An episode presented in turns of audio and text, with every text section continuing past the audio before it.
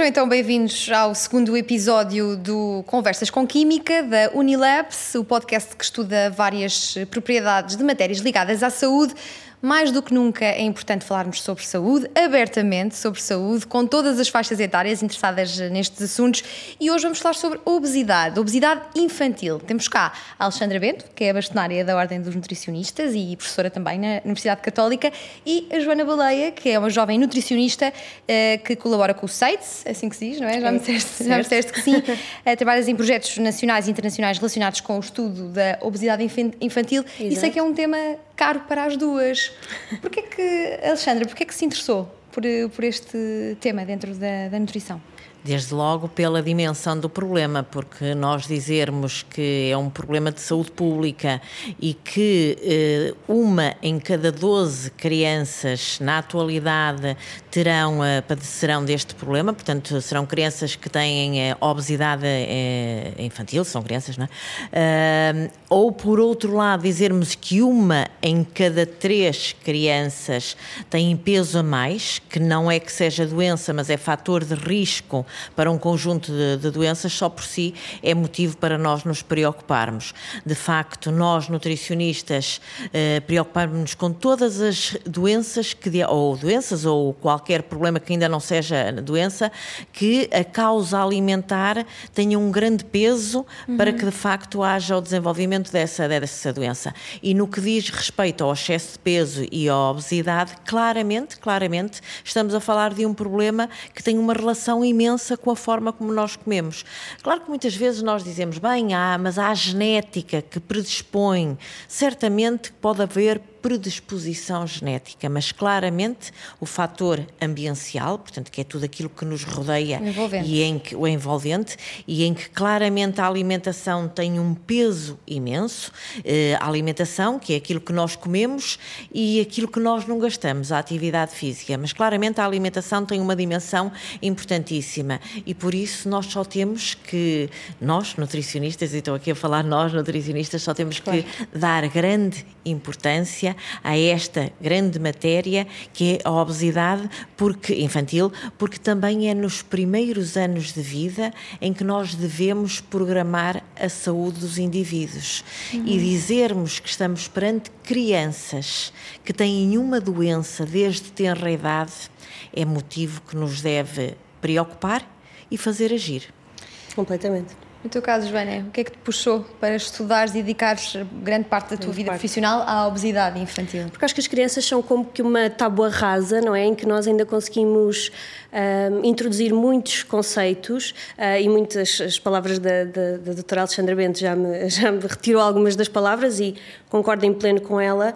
Uh, é uma altura e é uma oportunidade para nós conseguirmos também uma população adulta um bocadinho mais saudável, ou seja, às vezes há muito aquela expressão de burro velho não aprende línguas, não é? Que, uhum. eu, que, eu, gosto, que eu gosto bastante e uso neste, neste contexto, porque é o que me faz uh, sentido. É muito mais difícil pessoas que estão durante 40, 50 anos a, a fazer determinadas, a, ou ter determinados comportamentos diariamente nas suas rotinas, é muito mais difícil dizer, olha, agora tenho que mudar isto ou aquilo, do que se calhar se uma criança uh, adotar determinadas atitudes desde cedo, uh, muito provavelmente vão ser essas as, as suas atitudes durante o seu percurso de vida e, portanto, prevenir também é muito mais barato, que é uma coisa que Pronto, aqui neste país ainda não estamos, se calhar, muito preparados para isso, mas nós temos batalhado muito nessa ideia. É muito mais barato do que depois corrigir certas doenças. Portanto, se nós conseguirmos evitar que essas crianças cuidem da sua saúde. Uh, isso também é um fator que vai também pesar na economia de um país, não é? Uma, uma pessoa que saiba cuidar da sua saúde vai prevenir muita chatice no futuro. Uhum. Uh, uma diabetes, por exemplo, custa muito mais ao Estado ser tratada do que se a pessoa evitasse ter diabetes e muitas diabetes podiam uh, ser, ser evitadas de facto. Portanto, é isso que me fascina, é isso. Um, que também me move, não é? Uh, e eles uh, são um público-alvo também muito interessante de, de, trabalhar e, portanto, é, é fascinante. A obesidade, Alexandra, não é uma questão estética, é um problema de saúde pública, como dizia, mas é um problema de saúde que gera outros problemas de saúde, dúvida, certo? Quais são dúvida. eles? Porque a obesidade é doença, não é? Uh, também é um problema estético, mas a obesidade é doença, claramente é doença, é doença crónica e, uh, por si só, também imprime uh, predisposição, imprime, uh, no fundo, uh, alguma predisposição, é exatamente o que eu estava a dizer, para nós podermos vir a ter outras doenças. Sim, Como claro. estava a dizer a Joana, e, e muito bem, desde logo, a diabetes é? Uhum. que também é outra doença crónica em que a prevalência não tem parado de, de crescer eh, no, no, nosso país, doença cardiovascular, que é só a principal causa de morte no nosso país. E, portanto, basta nós falarmos nestas, nestas duas, mas também podemos estar a falar de determinado tipo de, de, de cancro, que é outra doença crónica também imensamente prevalente no, no nosso país. Portanto, tudo isto somado, nós podemos dizer que aquilo que a Organização Organização Mundial de Saúde nos lembra que esta é a pandemia deste milénio e nós agora percebemos o significado de pandemia, não é? Sim, nós agora conseguimos perceber. É? Porque quando antes desta pandemia Covid-19 nós dizíamos oh, a obesidade é a pandemia deste novo milénio o que é isso, não é? Portanto, não era uhum. muito tangível, não é? Hoje em dia eu acho que as pessoas percebem, é um problema dramático, é um problema que se nada se fizer, traz consigo um conjunto de outros problemas. Uhum. E o se nada se fizer é se a sociedade não se organizar, porque este é um problema que é multifatorial. Porquê é que eu como isto e não como aquilo? E eu como isto e não como aquilo porque eu posso ter um ambiente que não é favorável a uma escolha alimentar. Uhum. Se eu tiver um um ambiente que é facilitador da minha escolha alimentar, eh, eu certamente posso escolher com mais facilidade, não é? Portanto, a minha intuição ir mais rápido para um, um alimento que é mais saudável. E por isso é que nós falamos muitas vezes nos ambientes alimentares salutogénicos em oposição a ambientes alimentares que sejam obesogénicos. Isto parece assim uma coisa muito esquisita, mas é uma coisa muito simples. É, por exemplo, nós na escola vamos ao bar da escola e olhamos para as vitrines e o que é saudável é imensamente apetecível não é? Portanto, come-se com os olhos, não é? Portanto, uma montra em que nós temos fruta com um aspecto muito apetecível, que as sandes estão com um aspecto muito apetecível uhum. e, por oposição, não temos outro tipo de alimentos que, de alguma maneira, têm mais carga em termos eh, energéticos. Nós dizemos que são alimentos que têm elevada densidade energética e baixa densidade nutricional, quer dizer, têm pouco interesse em termos nutricionais e é uma sobrecarga energética muito grande. Por isso é que nós assistimos eh, recentemente a um conjunto de iniciativas legislativas que dizem claramente o que é que pode estar e o que é que não pode estar em alguns locais que são locais imprescindíveis para a saúde do cidadão. Uhum. Leia-se os espaços do Serviço Nacional de Saúde, hospitais e centros de saúde e as escolas, porque parece, no fundo, um contrassenso nós entrarmos dentro de um hospital ou de um centro de saúde, irmos à máquina de venda automática irmos ao bar e a oferta alimentar que nós temos é uma oferta alimentar que de saudável não tem nada. O mesmo com as escolas. Entrarmos numa escola, vamos ao bar da escola ou vamos à máquina de venda automática e de repente olhamos e aquilo que tem eh, de saúde não tem nada a ver, não é? Eh, e de saber bem também não tem nada a ver. O que é que nós queremos aliar de facto, aliar de facto, o saudável ao mais baixo preço, porque o preço também determina o que eu compro e o que eu não compro, e claramente ao aspecto, ao sabor, porque o aspecto e o sabor também determina muito aquilo que nós compramos. E portanto, se nós conseguirmos que no espaço por onde nós andamos, nós adultos, é mais o nosso local de trabalho, não é? Ou as repartições públicas onde nós vamos, o tal hospital onde nós vamos, o centro de saúde. As nossas crianças, claramente, é a escola. Passam muitas horas do seu dia na escola. E há estudos que nos dizem que uh, o, o, uh, o, consumo energético na escola é metade do consumo energético da criança. Sim. Portanto, porque eh, praticamente metade das refeições são feitas na escola. É fácil de perceber, não é? Portanto, o pequeno almoço pode ser feito em casa, mas depois o meio da manhã é na escola, o almoço é na escola, o meio da tarde é na escola e depois volta à casa para jantar. E, portanto, muitas das refeições, se não a maior parte das refeições e aquelas que são muito importantes e muito estruturantes para o dia alimentar são feitas na escola. Portanto, a tal escola tem que ter aquele tal ambiente que seja salutogénico, uhum.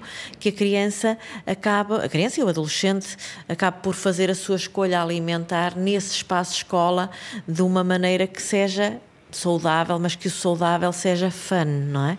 Porque saudável não é o fun, não é? Porque é muito de, dos programas que de facto a Joana está envolvida, não é? Que é sim, tornar sim, sim, o ambiente. Uma coisa cool, não é? A alimentação saudável tem que ser cool e às vezes é muito essa batalha. Não tanto nos mais pequeninos, no primeiro ciclo, uh, mas se calhar mais até depois na adolescência, ou ali a partir se calhar do quinto ano, levar uma lancheira para a escola se calhar já não é uma coisa tão cool, não é? Levar o lanche de casa já é muito mais cool ir ao bar ou ir uh, almoçar fora, portanto é muito importante que isso seja divertido Sem e é isso que nós também tentamos fazer. Antes de avançarmos uh, mais alargadamente para o papel dos pais e das escolas, uh, queria perguntar-te, Joana, ainda no, uh, na linha do que perguntei à Alexandra, que para, de para, deixar bastante claro que a obesidade uhum. infantil é uma doença, é uma doença que sim. pode originar outras doenças crónicas e até fatais. Uhum.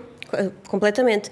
E há aí um ponto também, para além de, de, dessas doenças que a, que a senhora Bastonária já, já mencionou, a questão da pandemia que nós vivemos agora, uh, se nós tivéssemos um uma, uh, se a saúde da população estivesse em melhor estado, uhum. uh, as consequências, as mortes, as doenças mais graves tinham sido muito menores. Portanto, isto também nos diz muito sobre a importância de termos um estilo de vida saudável e da prevenção. Quer dizer que indivíduos mais saudáveis estão mais capazes de combater uma infecção como esta, como, como, como, esta doença, não é? A, a Covid-19. Portanto, é, é muito importante importante agora refletirmos. As pessoas têm muito medo, não é? Do vírus e as máscaras, porque é uma coisa imediata. Uhum. Mas a obesidade é uma coisa que não, não surge um dia pouco, não se apanha a obesidade, não é? É uma coisa que se agrava com o tempo, que, que é atitude atrás de atitude, dia após dia, rotina atrás de rotina. Por isso, isto também é muito importante, para além das doenças crónicas não transmissíveis. Um, termos aqui a, a população mais preparada para situações deste género agudas, tivemos aqui um bom exemplo da nossa importância, da nossa importância, da nossa atuação como nutricionistas uhum. na nossa sociedade, não é? Sim, então nós quando lemos aquelas notícias que nos dizem que as pessoas que morreram com complicações de Covid sim. tinham uh, muitas vezes problemas ligados à obesidade, sim, não sim. é fake news, não é mentira, não é alarmismo, é mesmo Não, verdade. não, foi das primeiras coisas que se começou a perceber, aliás, em, eu acho que em maio, junho já havia muitos eh, dados até do, do Reino Unido sobre, um, ehm, parece que havia qualquer coisa em comum, também no, no H1N1, na, na, na outra, na outra pandemia semelhante, eh, não, quer dizer, semelhante a esta eu acho que é difícil, mas Sim. já tinha havido uh, pistas sobre, uh, noutras, noutros casos de, deste tipo de, de, vírus, que parecia afetar mais as pessoas que tinham mais obesidade, portanto, tinham mais tecido adiposo uh, no, no, corpo, tinham menos resposta imunitária. e, portanto, isso também deu algumas pistas para investigar o que se estava a passar aqui. Sim. E, de facto, a verdade é que nos cuidados intensivos a maior parte, de, se calhar, dos doentes tinham algo em comum, era serem Sim. obesos. E se nós olharmos para os principais afetados, eh, vemos sempre que são os grupos com mais dificuldades eh, financeiras, Sim. que acabam por consumir produtos mais, mais baratos e com hum, produtos uhum. menos nutritivos. Uhum. Isto parece-se um problema um bocado difícil de contornar e resolver. Como é que, que é que se pode fazer? Para, para ajudar estas uh, classes mais desfavorecidas Exatamente. que sofrem mais com este, com este, problema. Levanta aí uma questão. Políticas públicas. Uh, políticas públicas, claramente. claramente é? uh, porque levanta uma questão importantíssima, porque poderíamos imaginar que o excesso de peso e a obesidade eh, poderia estar ligado a mais opulência, não é? Sim, Portanto, sim. A, a, fartura, a fartura, não é? É? Sim, eh, em, em países desenvolvidos, efetivamente, quem tem peso a mais é quem tem mais precariedade económica. E é quem tem mais precariedade económica porque tem mais dificuldade de saber fazer escolhas alimentares acertadas e porque efetivamente aquilo que são alimentos densamente energéticos, há um conjunto deles que de facto, de facto, não têm um preço tão elevado face a outros. Uhum. E portanto, esta ligação a baixa literacia alimentar com It. Baixo rendimento para eu poder eh, adquirir os, os meus alimentos, portanto, não saber escolher e ter dificuldade em termos económicos é de facto explosivo para termos indivíduos que podem ter e que terão certamente peso a mais. Como é que se contraria? Dizia muito bem, com políticas públicas. Nós, de facto, e estas políticas públicas têm que ser uh, muito bem desenhadas, têm que ser desenhadas intencionalmente e em várias frentes. O que é que está a ser feito nesse sentido em Portugal? Temos feito um conjunto de iniciativas, claramente, podemos dizer em primeiro lugar, pouco, senão não tínhamos 30% das crianças com peso a mais e não tínhamos 12% de crianças com obesidade com doença, já para não falarmos no, nos adultos, mas Sim. nós estamos a falar nesta nossa conversa nas, nas, nas crianças, mas ainda assim temos feito algumas coisas que têm em particular interesse. Desde logo fazermos a vigilância do peso das nossas crianças. Portugal é dos países que primeiramente eh, tem feito o a vigilância do peso das nossas crianças. Nós podemos dizer que Portugal foi dos primeiros países, em termos mundiais, que de uma forma sistemática começou a vigiar o peso das nossas crianças, através de um estudo com a metodologia que é uma metodologia da Organização Mundial de Saúde, portanto, podemos comparar o nosso país com outros países em termos de, daquilo que é o peso das nossas crianças. Esse país, este, este estudo é o COSI, é feito no nosso país desde, desde 2008. Falará melhor a, a Joana sobre o assunto que está numa equipe de investigação com a professora Ana Rito, que é a investigadora principal e a Joana trabalha com a professora Ana Rito, uh, mas o que é certo é que nós fazemos a vigilância em Portugal desde 2008 e o que nós temos visto desde 2008 é que há uma tendência invertida em relação ao peso. O que é que isto quer dizer? Nós temos vindo a, a diminuir ligeiramente o peso das nossas crianças, o que é fantástico. Portanto, primeira coisa que nós temos para, para lhe apontar de política pública é a vigilância se nós não vigiamos, não sabemos como estamos, não sabemos que medidas nós vamos implementar. Depois, outras medidas que eu acho que se poderia aqui de, destacar, que é a taxação que há em relação ao açúcar, a taxação dos refrigerantes, que é o que Sim. as pessoas conhecem e percebem melhor o que estamos a falar.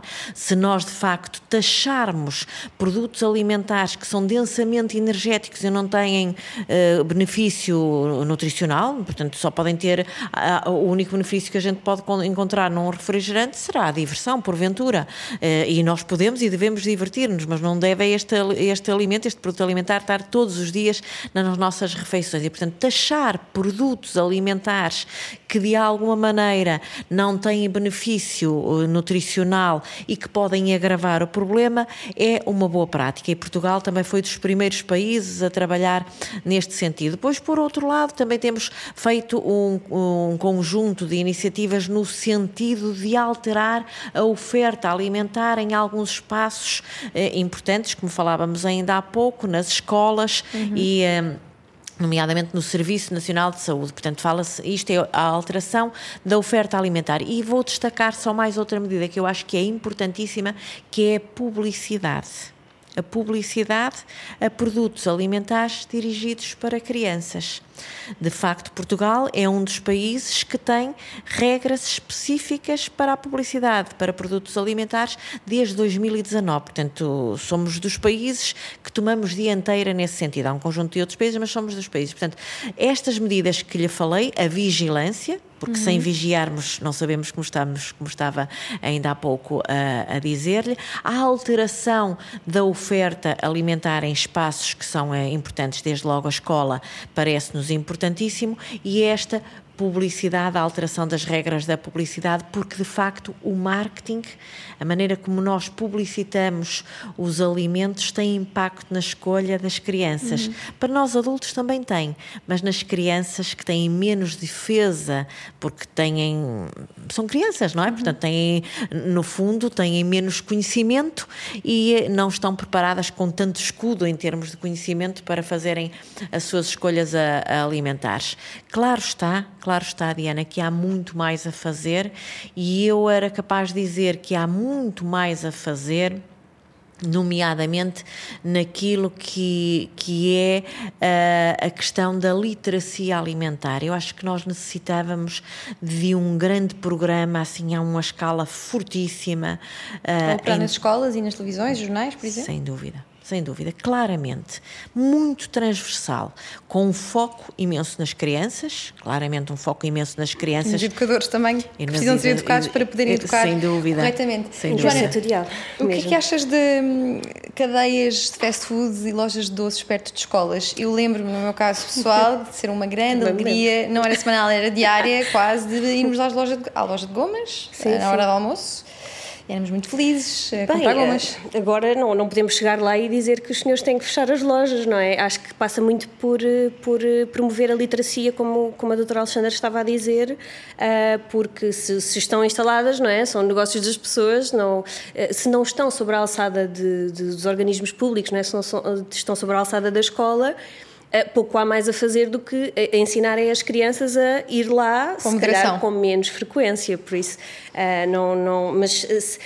relativamente à nova abertura, aí sim eu acho que já deve, já deve haver algum cuidado, até porque há licenças municipais e o município é, é, é no fundo consultado e se os municípios estiverem mais atentos a, este, a esta problemática, se calhar já vão dar aqui outro tipo de restrições, autorizações, portanto aí a minha expectativa é isso. Se já estão esses locais abertos, não é? Não há muito a fazer a não ser ensinar uh, as, as, crianças e os jovens, não é? Sempre que nós vemos uh, uma criança que visivelmente sofre de obesidade, uh, há uma tendência uma, uma ideia muito rápida que surge na nossa cabeça que é atribuir a culpa pela obesidade dessa criança aos pais, aos progenitores, ao encarregado de educação de, dessa criança. Esta ideia faz sentido? O problema começa no berço? São os, os cuidadores os principais responsáveis? Eu diria que se é um problema de saúde pública, é um problema de todos nós. É? é um problema de todos nós. Quando nós dizemos que é um problema de saúde pública, claramente estamos a atribuir a, tu, a, culpa a todos nós.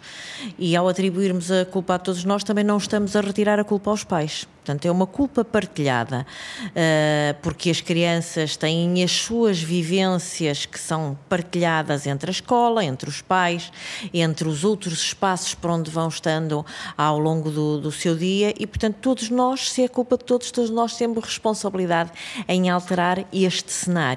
Quando uh, há pouco se falava na questão da, das gomas eh, e eu, sendo de outra geração, vivenciei o problema das gomas com os meus filhos e, portanto, na minha geração não havia a, a, as lojas das gomas à volta da, das escolas, mas lembro-me claramente de os meus filhos terem eh, essa questão de saírem e quererem ir comprar eh, as gomas nos, nos quiosques à volta uhum. da, da, da, escola.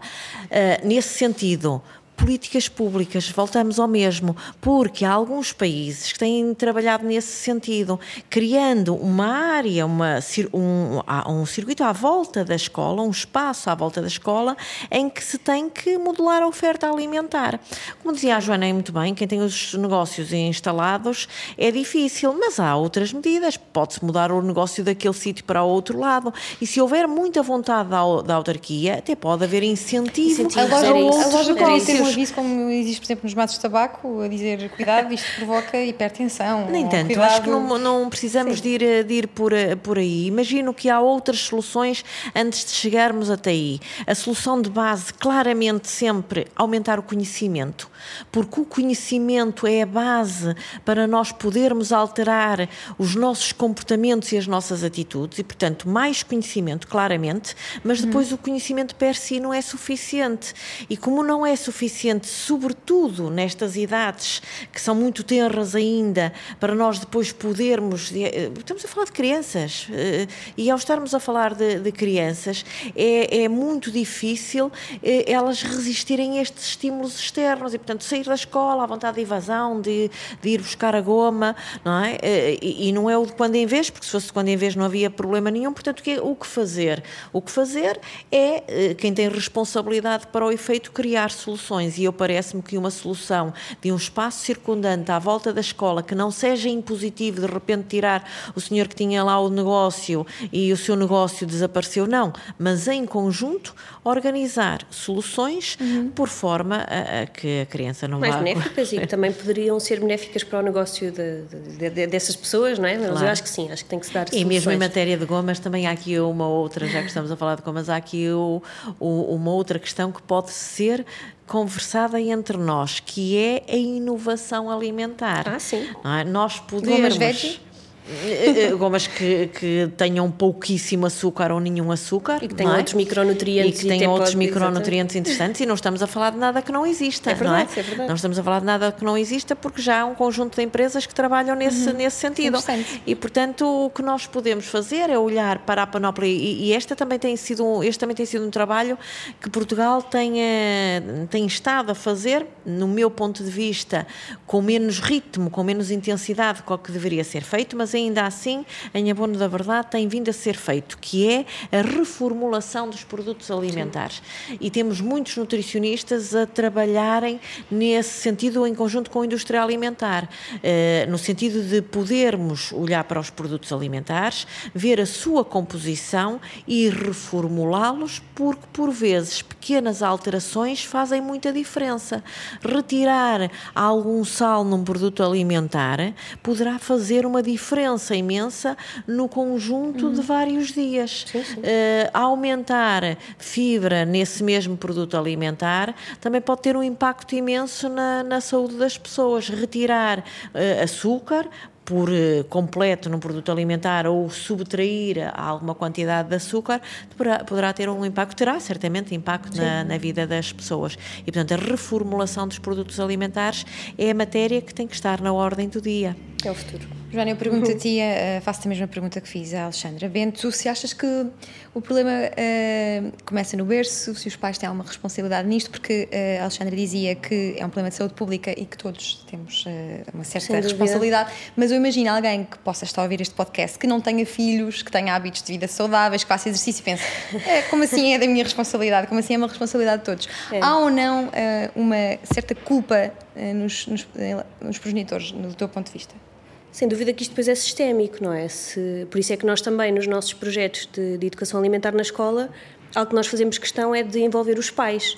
Um, e também temos que pensar que estas crianças também vão ser pais no futuro. Uhum. Portanto, sem dúvida, se estamos a começar um programa alimentar e estamos a ensinar estes, estes eh, jovens, não é? Estes, estas promessas de adultos uh, desde cedo, se calhar quando forem eles os pais já vão ter outra atitude. Portanto, isto é um bocadinho sistémico e sem dúvida que eu acho que passa eh, de geração em geração e começa muito no berço. Nos cuidados de saúde primários, como não há, ou praticamente não há nutricionistas, claro que o problema pode começar exatamente aí. Portanto, uma mãe que se saiba alimentar durante a gravidez, eh, que, que saiba introduzir corretamente os alimentos eh, no, no seu bebê, ora, vai começar a prevenir o problema desde logo muito cedo. O modo de vida dos pais, naturalmente, que influencia o modo de vida dos filhos, nós somos esponjinhas, em crianças ainda mais, mas pode dar-se o caso de uma criança ser obesa por outras razões Quais, que, que, tipo de razões? Aqueles que, que, que, a, que a doutora Alexandra estava a dizer. Portanto, pode haver aqui algum fator genético, algum, alguma questão uh, de saúde que, que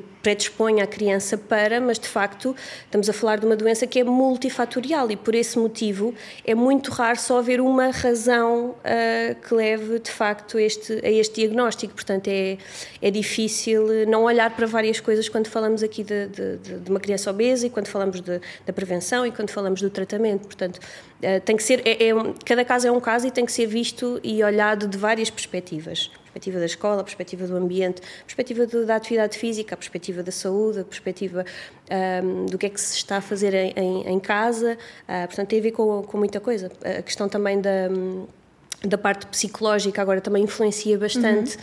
uh, este este fator tanto como causa como como consequência portanto uh, é, é difícil atribuir uma uma culpa só a este problema. Sim. Concorda, Alexandra? Claramente, claramente. Portanto, a obesidade é, é, é das, das doenças que, de facto, tem várias, vários fatores que concorrem para que ela, que ela surja e depois o seu tratamento também envolve um conjunto de atores para que se possa tratar, porque eh, eh, nós nesta nossa conversa tanto vacilamos em falar na prevenção como depois de repente estamos a falar no tratamento. Uhum. A prevenção é de facto para que não surja, não é? E, eh, e, e temos que trabalhar continuamente na, na, prevenção para atingir qual é o desidrato? É termos uma população que seja normoponderal, não é? Depois, por outro lado, uma vez instalado o excesso de peso por forma a que aquele indivíduo tenha o diagnóstico de obesidade, portanto, não é só peso a mais, não é? É peso a mais que eh, eh, tipifica como uma doença e, nesse momento, sendo doença, há que tratar.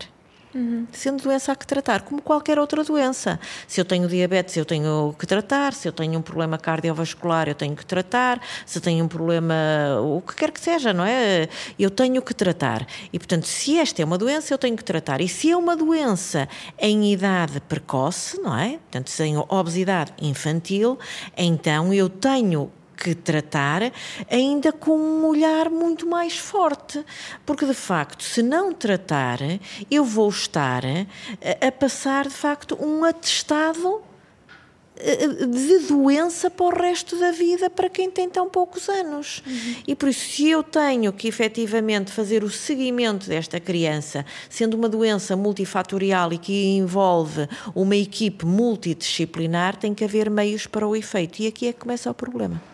Uhum. É que começa o problema, porque muitas destas crianças não são seguidas. Se nós estamos a dizer 12% das crianças têm esta doença, quantas destas são seguidas desta forma que nós estamos aqui a falar? E esta forma que estamos aqui a falar é ter um médico é ter um nutricionista, porventura a necessidade, como estava a, a, a, Joana a falar e bem, um psicólogo, porque pode haver a necessidade de haver uma, um psicólogo para se juntar a esta equipe multidisciplinar. Portanto, estes parecem-me essenciais para o seguimento deste, deste, deste jovem, desta, uhum. desta criança, sem, sem uh, podermos excluir o nutricionista, porque se a causa alimentar é tão importante, para de facto nós fazermos com que esta criança regrida no seu, no seu peso e passe a ser normoponderal, que é o nosso desejo, não é? E portanto, nestas crianças o que nós queremos é que o aumento de peso pare não é? Para progressivamente ela vai aumentando a sua estatura e, portanto, vai havendo harmonização de peso. Portanto, e seguir e, e vigiando o peso, vigiando a altura, para esta criança se tornar normoponderal, com uma vigilância imensamente apertada. Uhum. Ora, se há, tem que ser uma vigilância imensamente apertada, tem que ser nos serviços públicos de saúde ou então com convenções nos serviços privados de saúde. Não há outra maneira porque estamos a falar de uma doença crónica. Uh, portanto, não haveria outra maneira, uh, porque ao dizer não há outra maneira, até parece que de facto esta, esta situação uh, está a ser acautelada para todas as crianças. E por isso eu muitas das vezes digo que o direito, os cuidados nutricionais têm que ser um direito. Uma consulta de nutrição para um caso de uma doença crónica como esta é um direito. E é um direito que muitas das vezes não está ao alcance de todos e, portanto, de facto, aqui o Estado está a falhar. Nesta faixa etária onde me encontro eu e a Joana, estes, os fins dos 20 e os inícios dos 30, uh, eh, há muitas, uh, muitas gravidezes. Uh, tenho muitas amigas grávidas neste momento, outras que já tiveram bebés. E quando uh, veem os bebés assim mais gordinhos, com papo, ficam todas muito felizes, porque quer dizer que o bebê está a ser bem nutrido e ficam muito contentes. A partir de que momento é que devemos estar atentos ao risco de, de obesidade infantil? Até Desde que ponto é que é uma coisa saudável? Perceber se está gordinho ou não está gordinho? Desde a nascença. Aliás, nós costumamos dizer que os primeiros mil dias de vida são determinantes para a aquisição de bons hábitos alimentares e para a saúde futura, mas no que diz respeito ao seguimento do peso, o seguimento do peso tem que ser logo na barriga da mamã. E por isso é que as mães são seguidas em consultas periódicas e fazem a sua própria vigilância de peso e aquela questão, então, quando o bebê nasce, dizer o quilo do bebê faz sentido faz para sentido, essa claramente, faz muito sentido na sua relação com a estatura. Não é? Uhum. Porque o peso tem que estar sempre correlacionado com a, com a estatura. E, portanto, é, é importantíssimo fazer a vigilância do peso da mamã e depois fazer a vigilância do peso da, da, da criança desde o seu nascimento para o resto da vida. A vigilância do peso é uma das, dos, dos, uma das atitudes para nós extrairmos um indicador precioso um indicador uhum. precioso. Quem faz a vigilância do peso não é tão surpreendido com incrementos de peso que sejam um espanto, não é? Portanto, não tropeçamos de repente, ai, houve aqui um aumento de 3, 5, 10 quilos, não é? Portanto, fazer a vigilância do peso é extremamente importante. Autovigilância, portanto, o próprio fazer a, a vigilância do, do, peso. Em crianças de tenra idade é mais difícil e, portanto, aí as consultas com o pediatra e as consultas com o nutricionista e, e depois, ao longo da, da, nossa vida, nós vigiarmos o nosso peso e a nossa estatura. estatura. Uhum. É uma, uma uma atitude, a, partir de determinada altura não crescemos mais, não é? Mas enquanto de facto estamos em crescimento, e é, é de crianças e de que nós estamos a falar e de, de adolescentes, fazer a vigilância do peso e da, da estatura é importantíssimo, é importantíssimo, é um excelente indicador em termos de, de, saúde. Agora, aquele aspecto que nós às vezes dizemos como se fosse uma coisa mimosa, não é? Criança, ai gordinho, que bonito. Uh, é, aquele ar de ser mais redondinho como ar saudável está muito bem, porque outro dos, dos problemas que nós temos em termos de, de saúde é um peso insuficiente, sim, sim. que não é chamado para esta nossa conversa. Eu vejo muitas mais quando vê o bebê ter um, um papinho assim maior e, se e ficar esse, E se tem esse, esse papinho, Diana, mas a balança não nos diz que é peso a mais, pois não há problema, não é? Uhum. E se a mãe fica contente com aquele aspecto mimoso da sua criança, desde que quando nós vamos eh, vigiar o peso não seja peso claro. a mais, pois não há problema nenhum, não é? Portanto, o, o, o peso não é ditado pelo nosso olhar, não é? Portanto, nós não olhamos e não estalamos os dedos e dizemos tem peso a mais ou tem peso a menos. De facto, para nós conseguirmos perceber se há peso a mais ou peso a menos, é claramente com a balança e nas crianças na sua relação com uh, a estatura. Eu não sei se vou estar aqui a cometer uma inconfidência, mas já me aconteceu, imagino que a vocês também, uh, estar numa cadeia de hambúrgueres internacionalmente conhecida e vemos dois pais com excesso de peso, claramente com obesidade, que levam as suas crianças a comer esses hambúrgueres e vemos que as crianças claramente também já estão com esse, nesse cenário. É uma situação que causa alguma aflição, mas nós não podemos fazer nada em relação a isso. Mais uma vez, é, é confiar nas políticas públicas e confiar que, que, se está a fazer comunicação que uh, eduque os pais a que, se calhar, aquele, aquela. Sim solução rápida de levar os, as crianças a comer hambúrgueres não é a melhor opção. Sim, e, e estávamos a falar aqui de um assunto, eh, é uma variável que nós costumamos bastante, uh, estudar bastante, que é a falta de percepção que os, eh, que os pais têm relativamente ao peso dos filhos. É muito comum nós fazermos a medição no âmbito dos nossos programas de intervenção comunitária e depois perguntarmos, num, através de um questionário, em que hum, classificação é que um, os pais colocam aquela criança, se no peso normal ponderal, se acham que a criança tem excesso de peso, se tem baixo peso. E é muito comum nós depois cruzarmos isso com as nossas próprias medições antropométricas de, de, de peso e de estatura e de perceber que Uh, dentro das crianças obesas, que estão dentro da categoria de obesidade, uh, que há muito poucos pais que de facto identificam a criança como obesa. Isso também retarda e atrasa muito uhum. uh, a procura de, de, de, tratamento, a procura de ajuda, e isso é muito comum, não é? O facto de, de, estarem, serem, ser um problema da família, claro que que aqueles, aqueles pais não Mas identificam vocês, esse problema. profissionais de saúde separadas com uma situação deste género, metem a colher? Ou como é que se faz? Conseguem de, depende Fingir do contexto. que?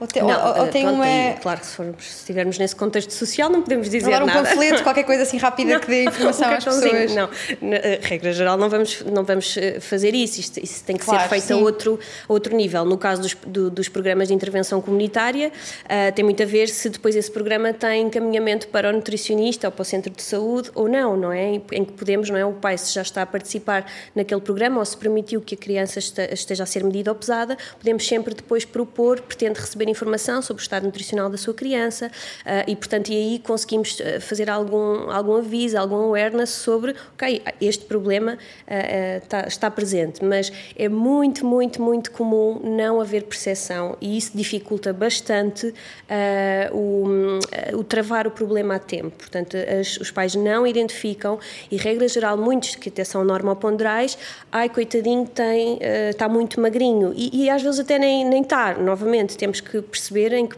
em que peso e em que estado nutricional é que aquela criança se encontra. Uh, outra questão é os avós de outra geração, que houve falta de muita coisa, portanto, há aquela uh, questão de que compensar. agora nós temos possibilidades, vamos uh, dar aqui toda a alimentação yeah, e vamos à abundância. O trabalho dos pais. É, os avós de açúcar, não é? Que se diz. uh, e, portanto, também é preciso, mas mais uma vez, também tem a ver com a, com a, questão da literacia, também envolver as famílias nestas, nestas temáticas e, porque não, também uh, chamar os avós à escola quando fazemos um workshop saudável, não é? De, de, de, de snacks saudáveis, por exemplo. Uh, portanto, tentar chegar aos pais e aos avós também é um grande desafio dos nossos programas, porque eles são também, pronto, quem decide e quem compra claro. as coisas lá, lá para casa portanto é importante que eles Tu vais ser mãe em breve. Qual, é que é, breve. qual é que é a tua opinião sobre os pais fixes, os pais cool? Eu lembro-me que era o dia mais uh, feliz da semana para mim e para o meu irmão, é o jantar mais, mais desejado e éramos muito felizes Tudo e não, não tivemos problemas de saúde. Tudo eu sei que tu és uma exatamente. moderada, não é? Não é, és, não és, não és Não, não funda- fundamentalista, acho que Exatamente. não tem muito lu- lugar na Os nutrição, pais que fazem isso estão a fazer bem ou não?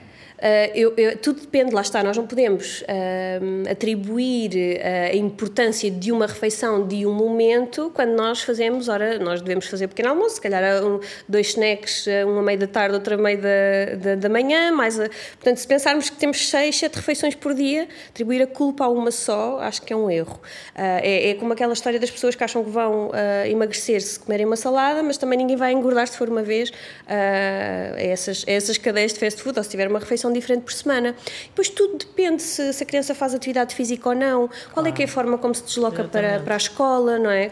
Uh, não, não, vejo, não vejo mal uh, nesses momentos uh, existirem e existirem de uma forma positiva, não como forma de compensação, que também é uma coisa muito importante na obesidade Sim. infantil ou na prevenção da obesidade infantil, que é se fizeres isto, tens o geladinho no final da refeição, ou se comeres aquilo, tens o gel... Não.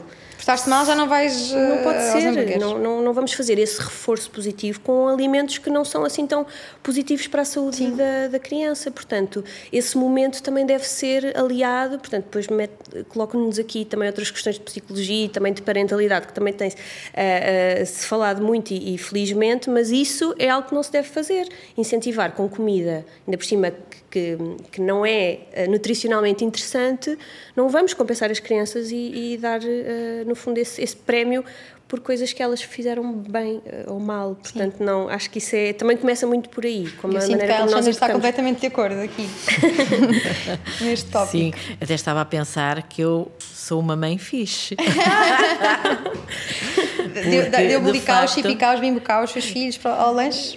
Porque, assim, os meus filhos, eh, eu estava a a olhar para vocês e estava a pensar que os meus filhos têm mais ou menos a vossa idade, porque eu tenho um filho com 25 e tenho uma filha com, eh, com 21 e, portanto... São millennials. Exatamente, não é? E, e estava mesmo a achar que eu sou, que eu sou e que fui uma, uma, uma, uma mãe fixe. E, e efetivamente tenho filhos que são saudáveis e que são normoponderais e, e que comeram e que comem absolutamente tudo. Faziam desporto também, não é? Exatamente, mas é que o a a nossa vida é isso mesmo. A nossa vida é um conjunto de muitos momentos que nos levam a um equilíbrio. E o equilíbrio é isso mesmo: é tudo é possível. Não é? Tudo é possível, mas há, há determinadas regras. Não é? Há determinadas regras. E havendo determinadas regras, há determinados alimentos que têm que estar com mais peso, com mais frequência, não é? Ah, e, portanto, por que não consumir um refrigerante ou um hambúrguer de quando em vez? Não há problema absolutamente nenhum, não é? O contrário é que talvez fosse problemático, não é? A menos que, que não se goste e que não se queira, não é? Ah, mas, mas lá está. Por outro lado, por outro lado, eu como mãe fixe, eh, também, eh, também tomei sempre pequeno almoço com os meus filhos e, portanto, antes deles saírem eh, de casa, tomávamos pequeno almoço em conjunto como um momento fixe. Não era como uma coisa que era uma grande seca e que, portanto, tínhamos que tomar pequeno almoço em conjunto. Era castigo, E- não é? Exatamente, Não não, ser, era um, sempre, sempre foi, e falo quase no passado, porque de facto são, são adultos, jovens adultos no, no, no momento. E, e sempre que pude, almocei com os meus filhos e fiz muitas alterações na minha vida profissional para poder almoçar com os meus filhos. Não é? Esses momentos em família, eh, à hora das refeições, sem a televisão, são São fundamentais também. extraordinários porque podemos conversar, porque podemos preparar eh, as refeições em, eh, em conjunto e de repente o que é que nós estamos a fazer? Estamos a fazer educação alimentar de uma maneira simples, é? De uma Sim, maneira é simples, não é? E, se todos nos sentamos e conversamos e vem a sopa primeiro e nem se questiona porque é que vem a sopa primeiro, porque sim, não é? Já faz Portanto, parte. tu- tu- faz parte, não é? Portanto, tudo isso são regras que são incorporadas com naturalidade e a saber bem, não é? E por isso mesmo é que também eh, os outros dias, como o tal de ir ao restaurante ou ir a um fast food ou o que quer que seja, também existe, não é? Exato. Agora, problemático é quando nós não conhecemos as regras regra, não temos a noção da, da regra ou se temos a noção a incumprimos e se incumprimos, porquê que estamos a incumprir? E por isso é que neste problema que nós estamos aqui a falar, obesidade, obesidade é mesmo uma questão de peso e é uma questão de peso pela dimensão em termos de saúde pública e é uma questão de peso porque se eu vou à, à balança eu posso compreender se tenho o problema. E a partir do momento em que eu tenho o problema, sendo um problema de saúde, tem que ser tratado. Uhum. E, portanto, Esta nossa é conversa passou a voar para terminarmos. Gostava de vos perguntar um, se alguém estiver a ouvir este podcast e desconfie que uh, o filho poderá estar na situação de ter a obesidade infantil, o que é que deve fazer? Quais são os passos uh, a, a percorrer? Para prevenir, para combater neste caso? Eu diria desde logo, desde logo, uh, ver qual é o peso que a criança tem e é muito simples, não é? Portanto, não estamos a falar de nada que exija um equipamento extraordinário e, portanto, verificar-se na, na, sua, com a literacia que, que tem, uh, se de facto está perante um, um problema e depois equacionar como é que são as refeições do seu filho, como é que é o ambiente alimentar. A partir daí, quando percebe que poderá ter um problema, procurar ajuda. E o procurar ajuda é procurar um, um, um, profissional de saúde, no caso presente, uma consulta com um nutricionista. E se o sistema público não responder, portanto, uma consulta privada, por muito que custe dizer isso uh, a um microfone, não é? Estar a dizer vá a uma consulta privada, mas provavelmente, se há dificuldade do acesso a um serviço público para ver se temos este problema, eu, como mãe, o que faria era ir a uma consulta de nutrição para ver qual era a dimensão do problema. Uh, porque aqui é mesmo a questão do prevenir, é mesmo o melhor remédio, não é? Mesmo.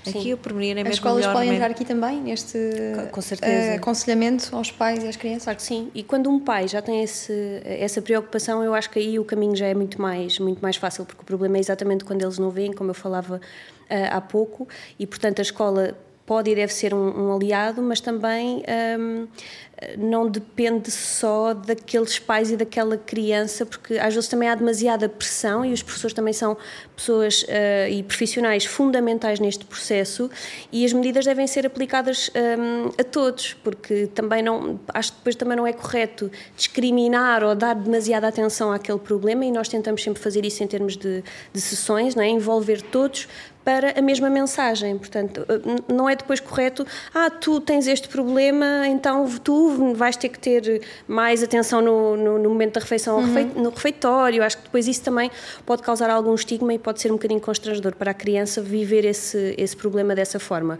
Por isso é que nós fazemos sessões de grupo, não é? Envolvemos todos para a temática e os pais, se tiverem também interesse e, e preocupação, um, envolver também a criança em casa, não é? Uh, não só no momento da refeição, que sabemos que hoje em dia é difícil, uh, o, as rotinas estão demasiado sobrecarregadas. Acho que um dos grandes problemas que também uh, agrava a obesidade é a sobrecarga dos pais e isto também tem outras repercussões um, depois a nível familiar, mas acho que a causa também é muito trabalho excessivo, falta de tempo, de paciência, as soluções a mais para vir comida até nós, não é? Até casa, acho que isso também pode ser um problema por isso passa, passa muito por aí. A escola, claro, Sim. também deve ser envolvida, uh, mas, mas não focar demasiado no problema e envolver a criança de outras formas divertidas uh, na, na, alimentação, para que isto seja um, um prazer e não uh, um, um, martírio e um castigo, senão não, não vai ser bom.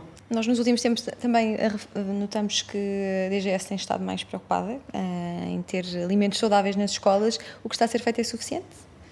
Para os próximos pois, tempos? É assim, eh, não é suficiente face à dimensão do problema. Ainda assim, eu, eu, acho que nós temos que dizer que muito tem sido feito, eh, nomeadamente pela DGS, com a existência de um programa eh, prioritário para, para o efeito, o Programa Nacional para a Promoção da Alimentação Saudável, em que, ao promover a alimentação saudável, está claramente a promover um estilo de vida que seja saudável saudável e em que doenças como, como esta sejam menos prevalentes na, na população portuguesa. Mas ainda assim, se temos 12% das nossas crianças com obesidade, então claramente é preciso fazer mais. E 30% estão em risco, não é? E 30% estão, estão em, em risco, risco de... que é brutal nós pensarmos é. que temos três crianças numa sala, uma delas está ou tem obesidade ou está em risco de ter obesidade. Uhum. Ou seja, é que é uma situação é que nós nós temos esse estudo, o estudo COSI, nós verificamos nessa faixa etária, não é? Nós medimos as crianças, elas estão entre o primeiro e o segundo ano. Uh, mas nós sabemos que, que as crianças tendem a ficar mais sedentárias à medida que vão crescendo. Por isso, nós vemos que 30%, nós só estamos a ver os dados daquele momento, não é? Sabemos que aquelas 30% das crianças, se não forem bem acompanhadas e se forem e seguirem a tendência, a tendência é para agarrarem-se mais aos tablets, aos computadores, ficarem com mais literacia digital, ao contrário da literacia alimentar um, e depois tendência mais, um, mais ficar mais paradas, gostam menos de fazer exercício quando, são, quando crescem um bocadinho. A não ser que usem o TikTok aí dançam mais. Pronto, é? e aí ok, mas depois não sabemos o que é que, o que, é que, o que, é, como é que é a alimentação também em, casa, por isso depois temos claro. a, a, preocupação de o que, é que o que é que vai acontecer a essas 30%. E temos é? agora uma que outra rumo? incógnita imensa, não é? Que é este período pandémico, ah, que sim, já lá vão dois anos, não é? Já lá vão dois anos. Temos alguns dados uh, que nos permitem equacionar que a situação poderá estar pior, Sim. e a Joana até pode falar nisso, quando os dados é seu, é um estudo é. seu. é verdade, é, é, um estudo, é um estudo seu, uh, que de facto nos vêm demonstrar não é? Como a gente costuma dizer, preto no branco, aquilo que nós imaginávamos.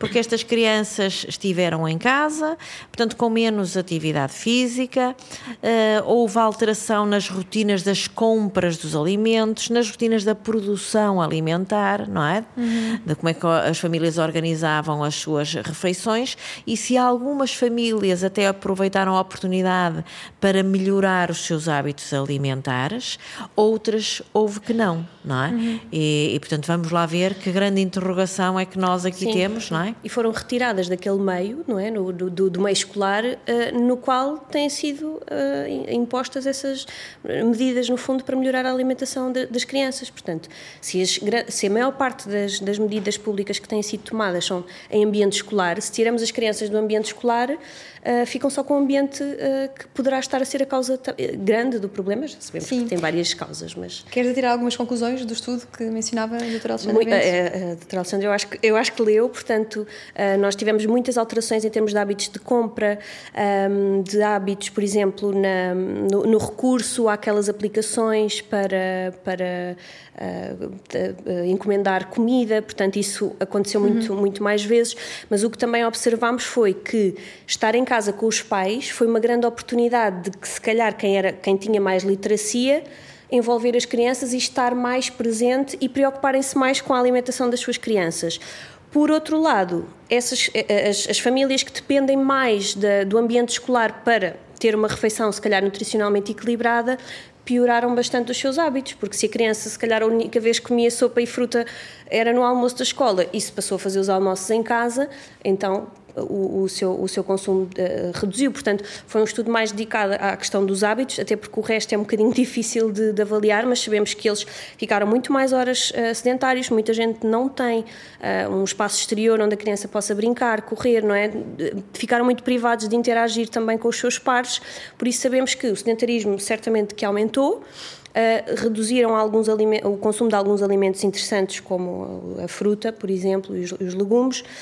Um, e aumentou o consumo de outros porque o, os pais em casa não conseguiam controlar se a criança ia 10 vezes à dispensa ou ia 5. Uh, ah, ou não ia de todo. E quando eles vão para a escola, eles só levam aquilo que os pais uh, mandam. Mas agora, com uh, o confinamento e a, a dispensa sempre à mão, o frigorífico, as crianças fizeram muito mais o snacking. Sim. Pronto. Portanto, aumentou também, obviamente, esse, o consumo desses alimentos menos interessantes. Muito obrigada, Joana Baleia, doutora Alexandra Bento, muito obrigada pelos vossos esclarecimentos. O tema em cima da mesa hoje foi obesidade infantil. Há alguma coisa mais importante do que saúde? Não, e é por isso que todos os meses vamos debater aqui na Unilabs temas ligados à saúde. Até ao próximo episódio.